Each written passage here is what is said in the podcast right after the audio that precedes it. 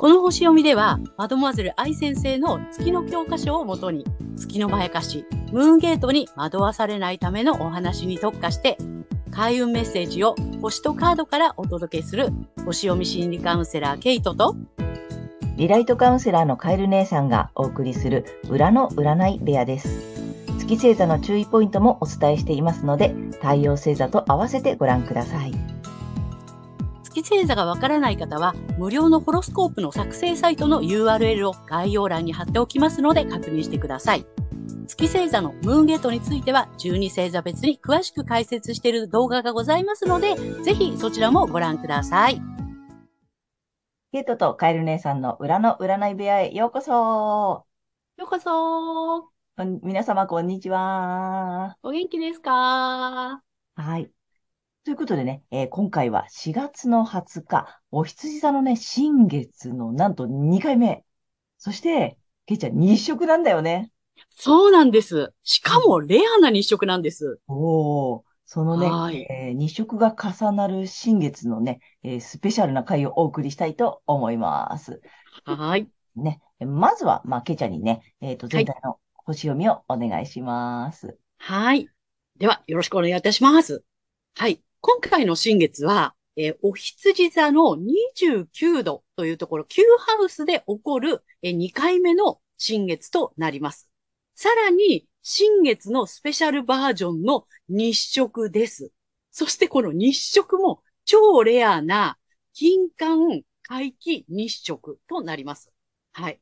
でね、あの、ま日本では一部地域で部分日食が見られるという感じなんですね。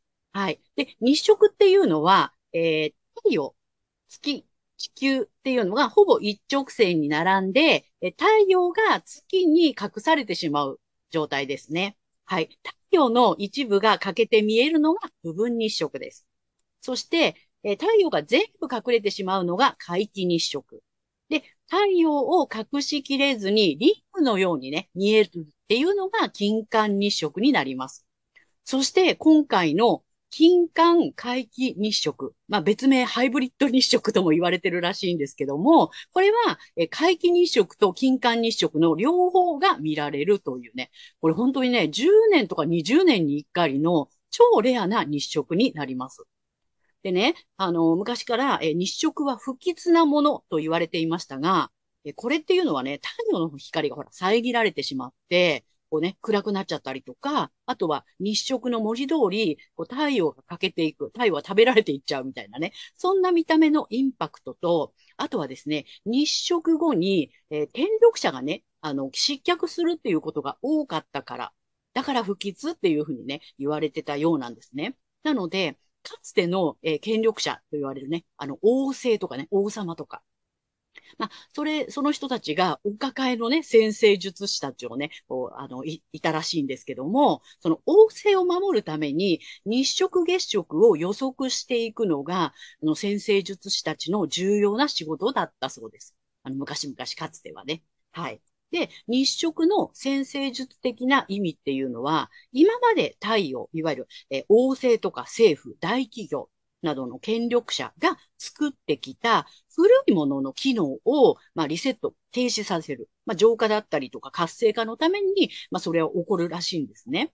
ですので、えっと、日食っていうのは、まあ私たちからすれば人生を大きく変えるチャンスを与えるパワーが宿る特別な新月というふうにも言われています。はい。さて、あの、新月の方なんですけども、Q ハウスが意味する外国、宗教、法律、正義、高等教育、出版、投資、研究といったね、まあそういったエリアで、え居場所とか、ホーム、安心、安全といったね、まあそういったところに関心が向いて広がっていきそうな雰囲気です。それに対して調和的な角度をとっているのが、魚座にいる土星なんですね。で、ここは、えー、外交とか同盟国、紛争、ビジネス、合意などの、えー、エリアで、まあ、えっ、ー、と、土星先生っていうのはこう、あの、具現化のためにね、こう、課題を与えたりとか、あと、ビシビシこう、鍛えるっていうような感じなんですけども、その具現化のために、付加価値とか、えー、利益、イメージ力っていうのがね、あの、キーワードなんですけども、まあ、そういった課題をあの、与えてサポートしていく。そんな雰囲気かなと思います。一方、健康、衛生、えー食料、兵役、軍隊、労働者などを意味するエリアで、えーその理想の実現のために飛び越えろよっていうふうにね、こう圧をかけて煽ってくるのが破壊と再生の冥王星です。ですので、これざっと見ていくと、宗教とかですね、または健康とか食料などに関する研究や、まあ、出版物とか、あとは国防に関わる法律などが、もしかすると、こう、インパクトを伴って、えー話題になってくるかもしれません。はい。いずれにしろ、今までの考え方とか、やり方は、まあ、通用しなくなるかなというね、そんな感じの、あの、まあ、新月かなと思います。はい。まあ、社会のムードっていうのはね、まあ、こんな感じです。はい。はい、ありがとうございましたあ。りがとうございます。なんかすごいね。うん特別な感じ。まあ本当にあれなんだよね。二色の意味とさ、すごく重なってるんだね、今回ね。なんかねうん、うん、なんか政治的な動きだったりとか、その法律に関することだったりとかっていうことが、ね、もしかするとね、すごい話題になってくるのかなっていうね。そんな雰囲気がすごくしてるかな。ねあとあの、ほら、えっと、お羊座のさ、2回目じゃない？そもうさ、だから、まあ、えっとちょっと前回にもお話ししてるんだけど、リス、なんていうの、えっと、もう一回リスタートなんだよね。う。そうなの。本格スタートって感じだよね。ね、あの、1回目の新月の時に、お羊座の新月の時に、こういうふうにちょっと変えてみてねとか、こう変わるよとかね。まあ、うんえっと、自ら新しいことを始めた方も多いと思うんだけど、まあ、なんかね、周りからなんとなくこういうふうに環境が変わってきたなっていう方も多分多かったと思うんだよね。で、うん。えっと、その後に天秤座の満月が来て、ちょっと調整してねって言ってね、あの、うん緊急配信動画もお送りしましたが、そうですね。えーそのね、その後に、じゃあ、でももう一回それだ、ちょっと揺さぶられてるだけだから、ちゃんと続けてねっていうお話をね、えーうん前回させていただいてるんだよね。そうです、そうです。で、そのだからいよいよ2回目なんだよね。そうなの。だから社会がさ、いろいろさ、ガタガタガタガタしてきそうな雰囲気がちょっとね、するんだけども、うんだからそれにビビったりとか、それでブレーキかけたりとか、あの、しない方がいいのかなっていうね、そんな感じはします。そうだね。あの、最後のにも言ってたさ、その、ちょっとリセットをしてってさ、その、うんうんと、悪い意味ではなくって、本当にさ、本当に自分、個人の幸せを追求するためにうん、あの、見直してねとかさ、ちょっとこう、何、女性先生からね、厳しくチェックが入ったりそうするけど、まあ結局は幸せに向かっているっていうことなんだよね。うん。そうですね。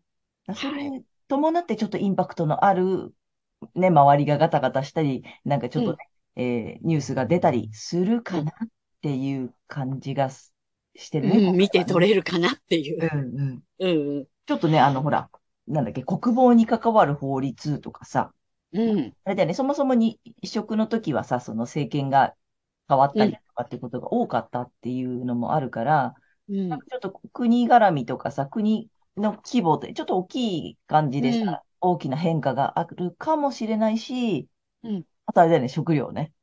あそうね。ねそう、ロックハウスはそういうのもあるからね。うん、なんかほら、最近話題のコオロギ話題のね。ね。コオロギちゃんとかね。ね。そういうのをさ、うんちょっと新しいものが入ってきてさ、そこでどういう選択をしていくのかとかね。うん。そんなことがちょっと大きなニュースや話題になるのかなっていう気配が。そね。う。匂ってますよっていう感じがします。うん。はい。まあ、でもどちらにしてもその、なんていうの、良くなるためのリセットだったり、見直しだったり、と、あと、うんと、まあ、続けて、このままね、その個人の幸せを追求してほしいっていう感じの動きかな。そうなのね。はい。で、個人ではうん、まあ、Q ハウスっていうのは、まあ、探求とか工事の知性とか専門知識、思想哲学っていうね、あそういうのがキーワードの探求と精神性のエリアなんですね。うん。で、姉さんさっき言ってくれたみたいに、天秤座の満月で、まあ、自分自身の内側に目を向けて、自分の幸せの形を追求してねって言ってね、まあ、追求した後の、さらに自分が安心できる場所、で、自分らしく生きることへの探求っていうことを、今回の新月では促されてる。そんな感じがします。なるほど。だそっちに向かいなさいよって言われて、うん私たちの内面のね、感情も、まあ、そっちの方に向かいそうんうんうんう。うん。で、その具現化のために、イメージとか、まあその目に見えない付加価値をつけるんだよっていう、その土星先生の課題が与えられそうです。でこれ土星先生はね、課題をね、まあ宿題出した後で、ちゃんとお前宿題見せろってチェックが入るので、でもさ、苦手なのよ、土星先生の課題って。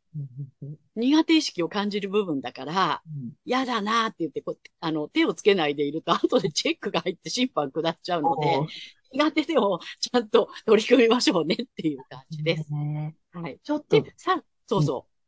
であれね、さらに、まあ理想を実現するためには古い環境から抜け出せよっていう感じで、強制的に圧をかけてきそうなのが、水亀座に移った冥王星です。ねえ。なるほどね。強制的に来ると思おー、そうか。だから、いい方に向かうためにすごいなんか今回押し出しが強いね、これ。なるう。そうなんだよね。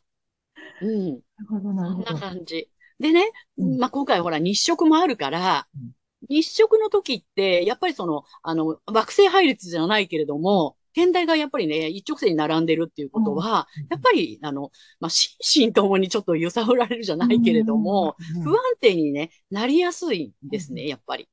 うん。私たちのやっぱりね、あの、80%、70%から80%は水なので、うんやっぱり引力みたいな感じ。うん。うん。で、それでね、ちょっとこう不安定になりやすいので、で、社会もそういう感じじゃない？不穏な空気がね、漂ってる感じがするので、うん何があっても大丈夫っていう心の安定を図っていきましょうねっていう感じはしますね。なるほど。ちょっと揺さぶられるかもしれないけれど、うん。あの、厳しめのリセットかかってるけど、うんここちょっとあれだね、踏ん張り時みたいなね。そうなの、そうなの。うんね、騙されないでくださいね。ねうん。で、まあ、冥王先生はやっぱりね、こう破壊と再生なので、うんうんうん。やっぱりね、今まで安心だなって思い込んでいたうん古い環境っていうのが、おそらく破壊されるんでしょうねっていう。うん。もうなるほどね。古いよって。そこはもう安全じゃないよ。うんうんうんううん。んうん。老朽化してるよ、みたいなね。そうね。だからそれが安心安全って思ってたり、ね、信じたままだとちょっと、あれだね、この後危ないよって。だから逆にね。うん。いろいろリセットされたり、なんか強制的に宿題出されるけど、新しい安心安全の場所を知るためなんだよね。そうなの。うんうん。そうなんですね。だから、なんかさ、なんとなくさ、こんなに、あの、なんていうの、あの、でっかくて頑丈な建物だったら大丈夫だって言って、そこにいたくなっちゃうんだけどね、心情的には。うんうんだけどそれもう古いよ、老朽化してるよっていうね。だからそんなのはぶっ潰しちゃった方がいいよねっていう感じで、冥王先生の破壊。スクラップビルドっていう感じよね。まさに破壊と再生。うん。なので、まあ、強制的に来ると思います。うん。うん。で、それは、なんでかっていうと、本当に安心できる、自分らしく、安心ができて、自分らしく生きることへの、まあ、再生のスタートを切っていくっていうね、今回の新月日食は、その大きなターニングポイントになりそうかなっていうふうに思ってます。じゃあ、大きなスタートへの、さ元のスタートだね。そうだね。うん。はい。すごい、このに、お羊座の新月2回目と、えーこの日食スペシャルっていうことで、うん皆さんは、ぜひ、あの、ね、新しいスタートを切っていきましょう。はい。ねはいあり。がとうございます。ありがとうございます。はい。では、今回の新月と日食が、大志座さんにとってどんなね、あの影響があるのかっていうことでお話ししていきたいと思います。はい。大志座さんが安心できる場所で自分らしく生きることの、えー探求を促されるエリアは、潜在意識、秘密の部屋、自分だけの空間、ネット上などの目に見えない領域です。目に見える環境や状況ではなく、追求して知った自分の幸せの形っていうのを、あとですね、心の奥底で思っている本当に安心できる場所、本当の自分らしさ、その自分で生きていくことを探求することで、なかなか動けなかった大志座さんが、今回ね、運気の波に乗れるということになるでしょう。ぜひぜひね、あの、まあ、深いところにね、入っていく流れになるかと思いますけども、ぜひそういうところでね、探求していただければと思います。はい。で、大志田さんがその具現化のために課題を与えられるエリアが未来や仲間、コミュニティなどの領域になります。未来の、または仲間やコミュニティの付加価値ですね。または利益を考えたりだとか、未来やコミュニティでの自分の付加価値のイメージを作っていくというような課題に取り組んでみてください。なかなかね、あの、仲間内で私の、あの、なんていうの、こう素晴らしいところはこういうところよっていうところとかね、そういうのはちょっとね、あの、言いにくかったりっていうのはあるかと思いますけれども、それが苦手意識の、まあね、あの、土星先生の課題の特徴ですので、ぜひその辺は、まあ、苦手でもしっかりと取り組んでいただけたらと思います。はい。そして、大きなターニングポイントになりそうなのが、えー、キャリア、ライフワーク、ビジネスなどの、まあ、お仕事の領域になります。えそこでの変化やピンチっていうのは、あの、チャンスだと捉えてください。行き詰まりを感じていたりとか、今まで感じていたら、今までのやり方とかね、考え方っていうのを刷新していくベストなタイミングだと思います。はい。で、この時期のラッキーアクションになります。発展のキーワードは直感力、バイタリティ、目覚めなどです。降ってきたとかね、ひらめいた。まあそういった直感を、いやいや、そんなのは現実的じゃないよっていう概念に縛られて却下しないでくださいね。ぜひ一旦採用してみるっていうところが発展のための開運アクションになります。はい。そして、えー、恋愛運アップの鍵。これがですね、自分の能力や五感、体や、まあ、そして自分の可能性に私結構いけてるかもっていうことで、ぜひね、興味を持ってください。で、そんなところでね、あの、恋愛運がぐぐっと上がると思います。はい。ここまでが太陽大牛座さんへのメッセージとなります。はい。ここからは月が大牛座さんへのえ注意ポイントとなります。はい。この時期、月にとらわれると、まあ、潜在的なですね、まあ、幼少期に持ってしまった、もう自分でもう忘れているような、え不安とか、まあ、その恐怖っていうのを埋めることで、無意識にね、そういうことを埋めることで安心を得ようとして、ますます不安や恐怖を大きくしてしまいそうなので、ね、あの、そこはね、あの、触らないでいただきたいと思いますね。はい。もうそこはね、あの、疑問ですので。ですのでね、あの、ご自身の太陽星座のエリアか、または反対星座のサソリ座の回をぜひ参考にされてみてください。はい。星読みは以上となります。はい。ありがとうございます。ありがとうございます。そうか。うん。目に見えない領域なんだね。なるほどね。そうなのね、今回はね。うん。なんか深いところって言ってたけど、潜在意識だからね。うんうん、そういうところをちょっと探求していくといい感じになるってことかな。そうです。本当に、自分にとっての本当に安心できる場所ってっていう。うん。うん。大志田さんは知の星座ので、やっぱりね、現実的にものを見るのね。すごく慎重だし、現実的にものを見るので、うん。なかなかその、なんていうの、こう目に見えない領域っていうのはね、うん、ちょっと苦手なのかもしれないんだけども、五感がし、あの、しっかりしてる。あの、肉体感覚っていうのが優れているので、そのご自身の、なんていうの、こう、えー、体の反応からね、こう探っていくといいかなと思います。なるほど。ぜひその辺を活かして、うん。ってことだね。そうです、そうです。なるほど、なるほど。わかりました。はい。はい。ということでね、えー、次は、えー、カエル姉さんのカードリーディングならぬカードカウンセリングをお送りしたいと思います。で、まあ、あの、前回のことがあったので、はい。ちょっとね、今回ちゃんとガチでタロットカードを多めに引いております。でね、えっ、ー、と、ちょっといつもは順番に見せているんですけれども、もうね、3枚引いてあるのでね、もういっぺんにお見せします。ちょっとね、今回こんな感じです。おうん。まあ、あの、逆位置祭りではない、なかった。うん。星野さんは、ね、うん、よかった。うん。だけれども、まあ、ちょっとね、このテイさんのカード、前回も、あの、すごくいいこと伝えてくれたので、今回ね、ちゃんとカード読んでいこうと思います。あの、意味のね、もうね。で、今回出たの、ちょっと新しくない？ちょっとね。ね。でね、えっ、ー、と、30番。負のエネルギーを遠ざける。おね。ちょっと、あの、深い領域入っていくお石田さんはね、ぜひぜひ参考にしていただきたいなと思うので、まずはちょっとこの意味をね、読んでいきたいと思います。これまた面白くてね、えっ、ー、とね、まあ、物事が好転するという意味と、あとね、エゴが消え去る。いいね、うん、最高のバランスっていう意味があるんだって。ちょっとね、この三角点がこうね、あるのね。うん、バランスが取れるっていう意味なんです。で、えー、聖なる光が、えー、幾重にもあなたを取り囲み、あなたを悪しきエネルギーから遠ざけます。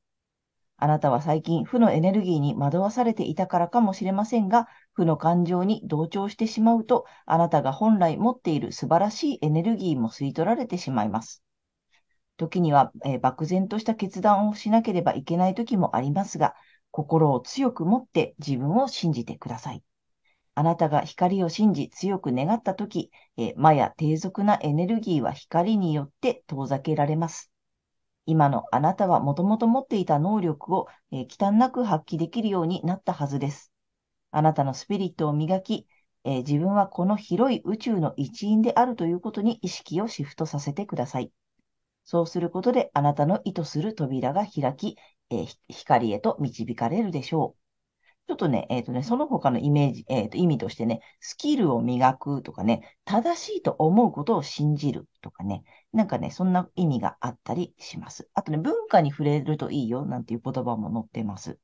ね、なんかそんな感じで、ちょっとこう、研ぎ澄まされる頃なのかなっていうイメージがするのね。うん。で、タロットカードに行きますよ。はい。まあ、あの、お牛座さん逆位置は出てないんだけれども、あの、これですよ。まずね。あの、これ抱えすぎのやつですよ。で、ちょっとね、わちゃわちゃしてるのかな？みんなでね。あと何？えっ、ー、とね、心配しすぎてるとか、人の問題をもらっちゃってたりとか、うん、抱え込みすぎなのね。なんか、背負い込みすぎちゃって、あの、手を出さなくていいところにも手を出してたり、まあ、口を挟んだり、ね、手を出していたりとか、してませんか？っていうね。あの、これ、ほら、あの、以前も見た方いると思うんだけど、この反対側から見るとね、実はすごい、もう稲穂がね、うん、あの、もう実ってて、刈り取りの時期でね、刈り取ってる人が反対側にいるんだよね。うんうん、なのでね、まあ、もう収穫始まってますよ。なんかね、そんな一人で大変なこと抱えてなくていいですよっていうね、意味もあったりすると思うので、ぜひね、ちょっとその辺、あの、ちょっと、そういう、あの、キーワードも出てたよね。行き詰まりとかを感じたらって、自分で行き詰まってませんか？もしかして。自分で勝手に抱え込んで行き詰まってたりしてませんか？っていうのね、ちょっと思ったので、このカードまず出てます。で、まあまあ、ほらほら、素晴らしい。出た。出たです。ね、はい。マジシャン、魔術師です。ね。あのね、もう全部持ってんの、この人。うん。ね。あの、ここにね、テーブルの上にさ、金貨もあって、カップもあって、ソードも持ってて、ワンドも持ってて、全部ね、あと若くて勢いがあるカードです。うん、本来だったらこれもう、あの、まあ、今日、お医者さん、あ、お医者さんもさ、直感を信じてっていうのがあったでしょ。で、ちょっとさ、なんだっけ、現実的じゃないことは信じられないみたいなさ、うん、あのね、物質がないと目に見えないものはちょっととかって思いがちかもしれないが、あの、ぜひぜひね、もうすべてを持ってる、あの、何でもできる魔術師なので、ちょっとそんな自分のね、未知の力も信じてほしいなと思ったのね。あの、結構いけてるかもとかいうキーワードもあったでしょ？そうそう。そう、いけてるのですよ。いけてるね。いけてる。ただ、なんか、なんかいっぱい持ってない？いっぱい、いっぱい抱えてない勝手に。うん。で、あの、負のえ、もうそもそもね、この負のエネルギーを遠ざけるということなんで、ちょっとこの遠ざけてください、ぜひ。うん。あの、抱え込まなくていいものを、もしかして抱え込んでいたりしてませんか？で、それちょっと手放せば、あの、今回もう魔術師なので、うん。あの、ちょっとね、その辺でうまくいくのかなと思いました。ね、なかなか面白いカードだった、ね。いや、素晴らしい。うん。ね。ね、いい感じよね。うん。ぜひ参考にしてみてください。はい。ということでね、カエル姉さんのカードカウンセリング以上となります。ありがとうございました。はいえー、ということでね、えー、今回は4月の20日からね、えーと、5月の5日までのね、星読みとカードリーディングをお送りしました。まあ、皆さんね、この回、あの、ご自身の太陽星座の回をご覧になっていただいていると思うのですが、えーぜひね、月星座も調べていただいて、えーその注意ポイントも見ていただき、あとね、あの、申し上げた通り、反対星座のところにもすごくヒントがあるのでね、そちらも参考にしてみてください。はい。ということで、けいちゃん、次回の放送は？はい。えー5月の6日、えーサソリ座の満月となります。また面白そうだね。そうなの、実はね、マジカルムーンと言われてるんへです。ーそうね、なんか満月ってお名前がついてるのよね。うんうん。えー、楽しみです。はい。はい。はい。ということでね、えー、またチャンネル登録やグッドボタンなどもね、あの、たくさん見ていただいてありがとうございます。励みになっていますので、ぜひまたよろしくお願いいたします。はい。えー私たち二人の個人鑑定の詳細や、えーブログ、公式 LINE などの URL は概要欄に載せてありますので、そちらもぜひよろしくお願いいたします。ということでね、皆様素敵な2週間をお過ごしください。またねー。ありがとうございました。また次回ねー。